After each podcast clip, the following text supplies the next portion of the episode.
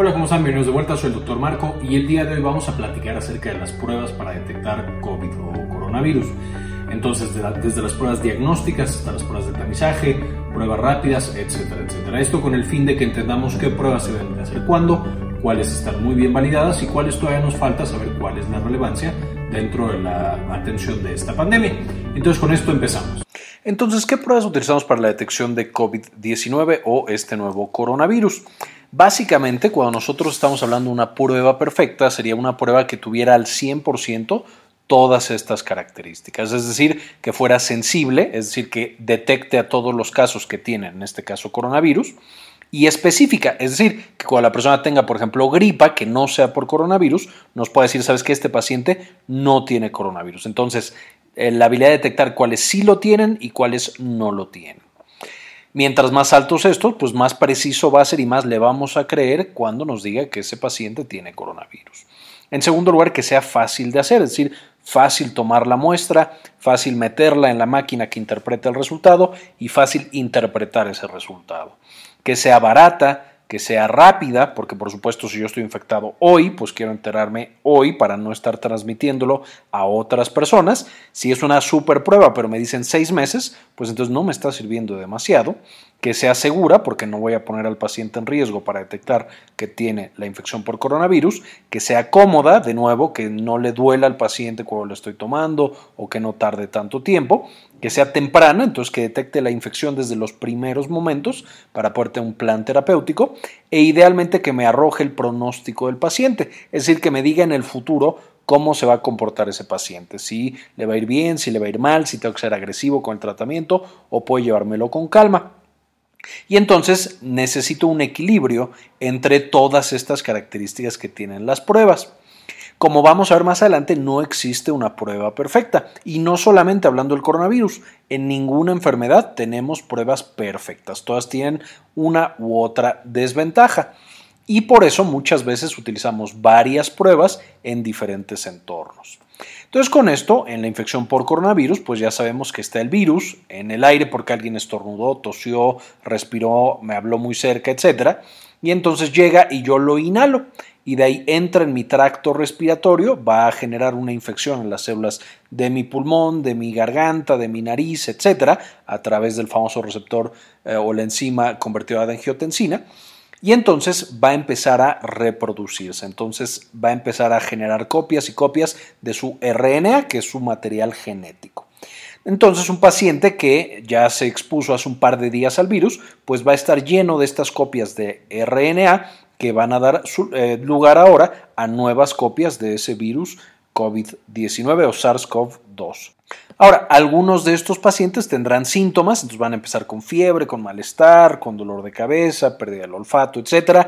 Van a progresar incluso a neumonía, se van a poner graves, van a tener sepsis, pero otros van a ser completamente asintomáticos, es decir, van a estar llenos de las copias de este virus, sin embargo su cuerpo aguanta muy bien, controla la infección y después de más o menos 7 a 10 días, a veces puede pasar más, incluso hasta 3 semanas, el sistema inmunológico va a desarrollar unas proteínas que son altamente específicas, conocidas como anticuerpos. Entonces, toda persona que tenga un sistema inmune que trabaja de manera correcta va a tomar partes de este virus, se las va a presentar a su sistema inmune, esas partecitas se llaman antígenos, se las presenta a su sistema inmune y entonces va a crear justamente estos anticuerpos. Ya vimos este proceso con mucho más detalle en el video de presentación de antígenos eh, que les dejo en la parte de acá arriba para que puedan checar cómo se da ese proceso a nivel molecular si es que les interesa. Pero entonces tenemos que 7 a 10 días o a veces hasta 3 semanas la persona se llena de anticuerpos que van a ser primero los más rápidos que aparecen, se llaman IgM o inmunoglobulina M, esos aparecen a las horas de que yo ya tengo esta, eh, no, no a las horas, pero a los pocos días de que ya tengo la infección, como a los 7 días, por ejemplo, y después voy a, van a aparecer otros mucho más poderosos que se llaman IgG, que esos pueden tardar a veces eh, más de 7 días hasta meses, usualmente 3 semanas, pero pueden tardar mucho más tiempo. Eh, de manera que eh, cuando estos anticuerpos se encuentran con el virus, lo van a neutralizar, lo van a destruir. Los IgM después desaparecen y los IgG pueden a veces persistir por meses o incluso años y son por supuesto lo que va a generar la inmunidad a largo plazo. Ya sabemos que en el coronavirus, este SARS-CoV-2, el nuevo, no estamos seguros cuánto tiempo dura la inmunidad. Algunos estudios dicen que eh, un par de meses, algunos dicen que años, hay pacientes que parece que no desarrollan anticuerpos, entonces depende mucho de qué paciente, cómo está su sistema inmune, qué tan severa fue esta infección. Pero esencialmente entonces lo que nosotros podemos detectar en los pacientes va a ser principalmente el material genético del virus o si este paciente tiene o no tiene anticuerpos. Entonces, eh, van a ser las dos grandes tipos de pruebas que podemos hacer. Las que detectan directamente el material genético del virus y los que detectan directamente los anticuerpos que produce mi cuerpo en respuesta a alguno de los componentes del virus. Y es importante mencionar que si yo agarro cuatro personas diferentes, a lo mejor estas cuatro van a agarrar un pedacito diferente del virus y van a ser un anticuerpo que también es diferente. Entonces yo puedo tener más variabilidad versus el ARN del virus o RNA viral, que es mucho más constante. Entonces con esto, la primera prueba que tenemos es directamente el RNA viral. Esta es la famosa prueba en la que eh, hisopamos, se mete un hisopo largo hasta que sentimos cosquillas en el cerebro, porque lo meten hasta el fondo de la nariz, hasta el fondo de la garganta o alguna de estas eh, mucosas y básicamente lo que hacemos con ese hisopado es agarrar células del cuerpo humano, del tracto respiratorio. ¿Por qué? Porque sabemos que adentro está este coronavirus. Ya que tenemos estas células a través de una técnica conocida como PCR, vamos a agarrar y vamos a replicar el material genético que es característico de ese virus. Es decir, si yo sé que el virus tiene el gen N y está compuesto con esta estructura específica, entonces yo sé que mi paciente adentro de sus células respiratorias pues tiene ARN de este virus, de este COVID, SARS-CoV-2 o COVID-19. Entonces, no hay de otra. Aquí estoy detectando directamente que este paciente tiene ese ARN y tiene a ese virus adentro de su cuerpo. Por supuesto, si ya es tardía la infección, si el paciente ya tal vez tiene anticuerpos o ya, ya se está curando, es posible que yo todavía detecte ARN, porque todavía está dentro de mi cuerpo, no lo he logrado destruir todo. Sin embargo, a lo mejor ya estoy, ya mi cuerpo no permite que se formen nuevos virus.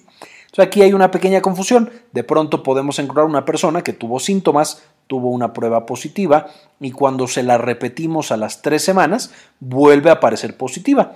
¿Por qué? Porque seguimos encontrando este ARN del virus, aunque ese paciente ya no contagia a otros, porque ya no tiene virus completamente formados. Entonces, este es un pequeño problema que tenemos con esta prueba. No detecta el virus completo, solo su material genético, y entonces el material genético puede seguir apareciendo incluso semanas después de que el virus ya fue destruido. Ahora, ¿qué, en qué consiste esta prueba? Ya dijimos que detecta el ARN o RNA en inglés del virus, que es su material genético. La prueba va a ser una PCR en tiempo real, es decir, una eh, reacción en cadena de la polimerasa que básicamente copia el ARN hasta que hay miles o millones de copias y hace muy fácil su detección. Y básicamente los genes que vamos a poder encontrar es el ENF de la envoltura, el N de la nucleocápside, el S del spike, que es justo estas proteínas que están en la superficie del virus, RDRP, que es la RNA polimerasa dependiente de RNA del coronavirus, entre otros. Entonces, como estos genes son muy específicos para este SARS-CoV-2, pues entonces nos va a decir específicamente si el paciente tiene SARS-CoV-2 o tiene alguna otra infección, influenza, otro coronavirus, un adenovirus o alguna otra cosa que les puede estar causando problemas. Así como los humanos, eh, yo y mi mamá tenemos un ADN diferente, aunque sea muy parecido, pueden detectar específicamente cuál soy yo y cuál es mi mamá. Lo mismo va a pasar con estos genes específicos del RNA del coronavirus. También ya mencionamos muchos de estos genes y de estas proteínas en el video de la ciencia de los coronavirus, que les dejo también la parte de arriba para que puedan ver justamente cómo funcionan estos virus tan tremendos. Ahora, ¿qué es lo bueno y lo malo de esta prueba? Lo bueno es que es muy específica y sensible. Es la que con mucho nos dice de una manera más precisa si mi paciente tiene o no tiene SARS-CoV-2, diferenciándolo de otros virus incluso muy cercanos. Es positiva desde los primeros días porque estoy aislando el, el material genético del virus. Usualmente va desapareciendo con la infección, aunque ya quedamos que puede de pronto quedar un poco de rastro en algunos pacientes, incluso cuando ya no transmiten la infección. Y es fácil de tomar en el sentido de que pues yo puedo entrenar a una persona para que agarre el hisopo y lo meta hasta que ya no puede meterlo más y entonces gire y toma células, eh, por supuesto, del tracto respiratorio del paciente.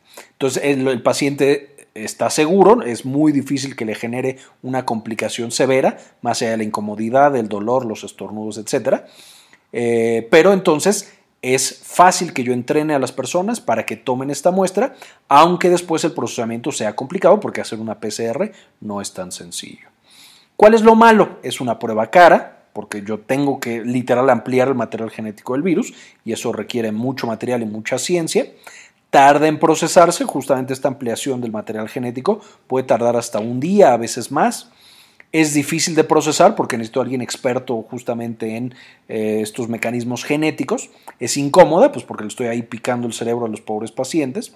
No me da el pronóstico porque solo me muestra si el paciente tiene el material genético del virus o no. Pero yo no sé si ese paciente ya tiene inmunidad o no, si se puede volver a infectar, si va a acabar en terapia intensiva, si va a ser una infección leve, etcétera, etcétera. Y por supuesto solo detecta la infección actual. Una vez que pasó un mes, si yo tuve por ejemplo la infección y fui asintomático, esta prueba va a salir negativo. Entonces nunca voy a saber si la tuve o no la tuve utilizando esta prueba. La segunda es una prueba de anticuerpos, que ya quedamos que son algo que produce mi cuerpo en respuesta a eh, pues justamente la infección. Entonces, para la prueba de anticuerpos, la manera más tradicional de tomarla es yo tomo una muestra de sangre. Por supuesto, los anticuerpos son proteínas que viajan en la sangre del paciente. Entonces, la tengo que centrifugar para separar las células rojas de las células blancas, las plaquetas y lo demás. De ahí separo solamente el liquidito, que es donde está la proteína, y de ahí aíslo justamente el anticuerpo. Y ya que tengo el anticuerpo a través de una prueba que se llama ELISA, que es justamente un ensayo eh, inmunoenzimático, voy a detectar eh, cuando le pongo algunos antígenos del virus que estos anticuerpos se aglutinan. Es decir, si yo pongo ahí proteínas del virus, pues los anticuerpos les encanta y entonces voy a ver cómo se juntan y hacen literal visibles la presencia de estos anticuerpos. Entonces lo que hacemos en esta prueba es detectar anticuerpos de unión o neutralizantes, es decir, justo lo que puede atrapar al virus y destruirlo y hacer que ya no sea infeccioso. Vamos a tener que podemos evaluar IgM, que de nuevo son los que se levantan o se elevan más rápido, también son menos específicos. Y podemos eh, hacer la prueba en conjunto con un IgG, que es mucho más específico, pero tarda mucho más tiempo en aparecer. O puedo hacer ambas, por supuesto, o solamente una u otra. Esto hace a través de la técnica de ELISA, que de nuevo es un inmunoensayo eh, en el que pegas las enzimas y entonces detectas justamente los anticuerpos. Y vamos a detectar principalmente la proteína N, aquí ya no es el gen, sino es ya que se convirtió en una proteína del virus. Eh, la proteína N es la de la nucleocápside, una de las más abundantes y a la que la mayoría de los pacientes hacen anticuerpos. Y RBDS, que es el Receptor Binding Domain S, que es con la que el coronavirus entra justamente a nuestras células. Entonces, dos proteínas muy importantes. Eh, de nuevo, ya vimos las componentes del virus en este otro video, les sugiero que lo vean por si no se acuerdan. ¿Cuál es lo bueno y lo malo de estas pruebas? Pues lo bueno es que son pruebas muy sensibles, es decir, si voy a detectar a la mayoría de los pacientes que sí tuvieron la infección, me va a decir que sí la tuvieron y no importa si es en este momento o incluso hace meses que tuvo. Entonces puedo ver infecciones presentes y también infecciones pasadas. Eh, esto también me sugiere, o, este estudio cuando sale positivo sugiere inmunidad. Si yo ya tengo anticuerpos positivos, entonces es posible, aunque no es siempre necesariamente cierto, eh, que yo tenga inmunidad a este virus. Aquí, por supuesto, es porque los anticuerpos tienen que estar en un nivel adecuado. No conocemos hasta este momento cuál es el nivel adecuado de anticuerpos para ser inmune. Este, y entonces de pronto yo puedo tener anticuerpos positivos, pero no llegaron al umbral de neutralizar al virus, entonces yo me podría en teoría volver a infectar. Otra ventaja es que es una prueba relativamente barata. Ahora, ¿qué es lo malo? Pues va a ser difícil de tomar porque necesitamos tomarle sangre a este paciente y la mayoría de las personas no está entrenada para hacer esto y es un poco más difícil de entrenar que el hisopado. Es una prueba incómoda, pues porque pico a esa persona y de pronto si fallo, pues tengo que volver a picarle en otro lado. Tiene una baja especificidad, porque el hecho de yo encontrar anticuerpos, de pronto los anticuerpos pudieron haber aparecido para otro coronavirus que tenga la proteína N, por ejemplo, que todos los coronavirus tienen proteína N. Y entonces yo tuve una gripa en diciembre eh, por un coronavirus que no es SARS-CoV-2 y va a aparecer una IgG positiva de ese diciembre a los coronavirus y entonces pueden decirme, tú ya tuviste SARS-CoV-2 cuando yo lo que tuve fue otro coronavirus. Y entonces también los anticuerpos que yo estoy encontrando no van a neutralizar a este coronavirus porque se hicieron para otro coronavirus diferente. Aquí digamos el sistema se confunde entre mi mamá y yo y entonces neutraliza a mi mamá cuando yo soy el malo. Y entonces todos piensan, ah, ya tuvo la infección mala, pero realmente tuvo una infección no tan severa. Otro problema con estas pruebas es que tarda en ser positiva. Es decir, yo hoy me infecto y tienen que pasar entre 7 días y 3 semanas para que se hagan positivos los anticuerpos. Primero se van a hacer positivos los IgM y después se van a hacer positivos los IgG. Y después los IgG se mantienen positivos por mucho tiempo. Dentro de este mismo problema vamos a tener pacientes, especialmente en los que no funciona bien el sistema inmune, que aquí podemos encontrar, por ejemplo, pacientes diabéticos, pacientes adultos mayores, es decir, después de los 65 años, con VIH, eh, con alguna otra causa de inmunosupresión que no desarrollan anticuerpos porque su sistema inmunológico está apagado y está siendo dañado por otra enfermedad aparte. De manera que no tienen anticuerpos. Incluso en algunos pacientes aparentemente sanos puede no aparecer anticuerpos después de esta infección. Entonces, aunque es buena, aunque es sensible, no me va a detectar absolutamente a todos los pacientes.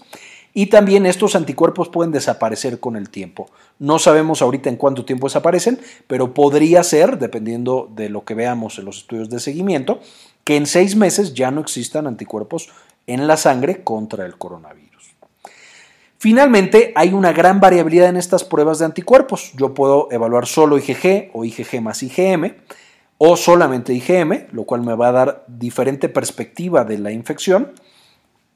Yo puedo tener también pruebas cualitativas, es decir, solamente saber si sí tengo anticuerpos o no tengo anticuerpos, o puedo tener pruebas cuantitativas, es decir, me dicen el nivel de anticuerpos que yo tengo. Entonces, con esta gran variabilidad, pues cada una de estas pruebas tendremos que ir demostrando cuáles funcionan más y cuáles funcionan menos. Finalmente, tenemos las pruebas rápidas. Estas pruebas rápidas son básicamente estas tiritas en las cuales se pone una muestra de alguna solución, en este caso, por ejemplo, de sangre que tenga eh, SARS-CoV-2 o el coronavirus, y va a detectar antígenos, es decir, directamente los componentes de este virus. Entonces, cuando yo pongo la muestra, usualmente de plasma, voy a tener que, o podría ser también de sangre, dependiendo los modelos y todo esto, voy a tener que yo tengo anticuerpos sintéticos pegados al material y entonces cuando se detecta el antígeno en el líquido que yo metí, es decir, cuando el líquido tiene el virus, entonces se pinta la rayita y eso hace que la prueba sea positiva.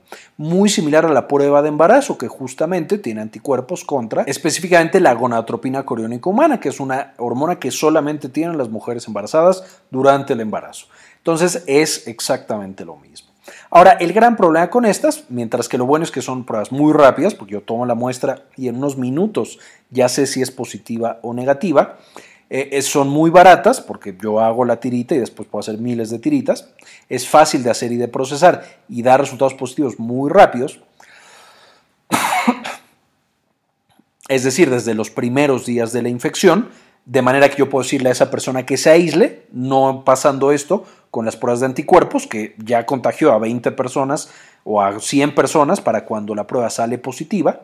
Lo malo va a ser que tiene una baja sensibilidad cómo los antígenos pueden ir mutando o pueden no tener una suficiente cantidad en la sangre, de repente hay pacientes que tienen la infección por coronavirus SARS-CoV-2 y la prueba sale negativa. Entonces dicen, ah, qué, alivio saber que solo tengo gripa o solo tengo influenza, pero era SARS-CoV-2. Entonces tiene una baja sensibilidad y eso los hace una mala prueba para detectar pacientes si solo usamos esta prueba. Solo detecta la infección activa, es decir, solo mientras el virus está en un nivel elevado en la sangre y puede ser incómoda dependiendo cómo obtengamos la muestra de, eh, que vamos a procesar para detectar los antígenos. De hecho, debido a esta baja sensibilidad, esta prueba prácticamente no hay ninguna prueba rápida aprobada para su uso en ningún lado del mundo. En Estados Unidos ya hay una prueba, apenas está viendo cómo se va a usar, si es que se puede usar y qué valor aporta. Sin embargo, sería muy bueno tener una prueba que fuera mucho más sensible, porque así podría hacerse rápidamente la detección de nuevos casos y también más barata. Entonces esto es un poquito como el santo grial que hay ahorita de las pruebas. Esto sería muy bueno, sin embargo las pruebas rápidas son muy malas hasta este momento y por eso no hay un uso mucho más extendido. Ahora, eh, saqué de uno de los artículos que están en las referencias este cuadrito. Entonces nosotros tenemos que aquí fue la infección por SARS-CoV-2, es decir, por el coronavirus. En estos momentos, eh, antes de que yo empiece con síntomas, como pueden ver, solamente el PCR logra detectar a estos pacientes. Es la prueba que eh, genera mucha más sensibilidad y especificidad en este punto. Seguido del aislamiento viral, el cual no se hace porque es muy, muy complicado de hacer. Eh, y necesitas un laboratorio eh, que por, supuesto tenga el virus completamente aislado y que no se vaya a propagar. Entonces ese no se hace. De nuevo, podemos ver que solamente la PCR es la que da positivo en estas partes de la infección. Después tenemos la etapa de los síntomas. Aquí ya tenemos fiebre, dolor de cabeza, síntomas de gripa, eh, pruebas nasales, etc. Y si nos vamos una semana después, ahí es cuando aparece la IgG y la IgM. Y la IgM aparece un poquito más rápido, se eleva un poquito más rápido, la IgG tarda más, pero la IgG va a tardar mucho más tiempo en negativizarse. Puedo tenerlo meses incluso positiva todavía, mostrándome si hubo en el pasado la eh, riesgo o que yo haya tenido el contagio, mientras que la IgM, como mencionamos, se va bajando el nivel hasta que desaparece. Entonces aquí sería donde nosotros podemos detectar los anticuerpos. Acá, cuando yo detecto anticuerpos, la PCR ya no va a salir positiva, justamente porque ya eliminé el virus. Estos mismos anticuerpos me ayudaron a eliminar el virus e incluso cuando aparece positiva, de pronto el virus ya no se está ensamblando completo y esa persona ya no es contagiosa, por lo que ya no me sirve tanto el encontrar en esta fase el, eh, el, material genético del virus porque ya no me está diciendo cómo va esa infección. Entonces, este es un cuadrito que me pareció resume bastante bien que lo que sucede. Lo saqué de este artículo que les recomiendo muchísimo que revisen aunque también pueden checarse estos otros como las guías de la CDC para los eh, estudios de diagnóstico y para ver un poquito más de la información, en qué casos se toman unas, en qué casos se toman otras y mientras pues esperar una mejor prueba, una prueba que sea rápida, que sea más barata, que sea más sensible y específica para poder pelear mejor contra este virus. Les aseguro que eh, gran parte de la investigación se está dedicando justamente a eso. Finalmente quisiera agradecer muchísimo a las personas que no solamente se suscriben y comparten la información que subimos al canal, sino que también nos dan una donación mensual de uno o dos dólares para apoyar que, sigamos generando este contenido. Entonces este video quiero dedicárselos a Armando Acuña, José Hurtado, José C. Beltrán, Carlos Marcelo Villegas, Pauli A., Guillermo García, Matías Hernández y Fabián Forero. Muchísimas gracias por sus donaciones, realmente hacen que este canal siga adelante y por eso este video está dedicado para ustedes. Bien, esto fue todo por el video de hoy, espero les gustara y le entendieron. No olviden dejar cualquier duda en los comentarios y como siempre, ayúdenos a cambiar el mundo, compartan la información.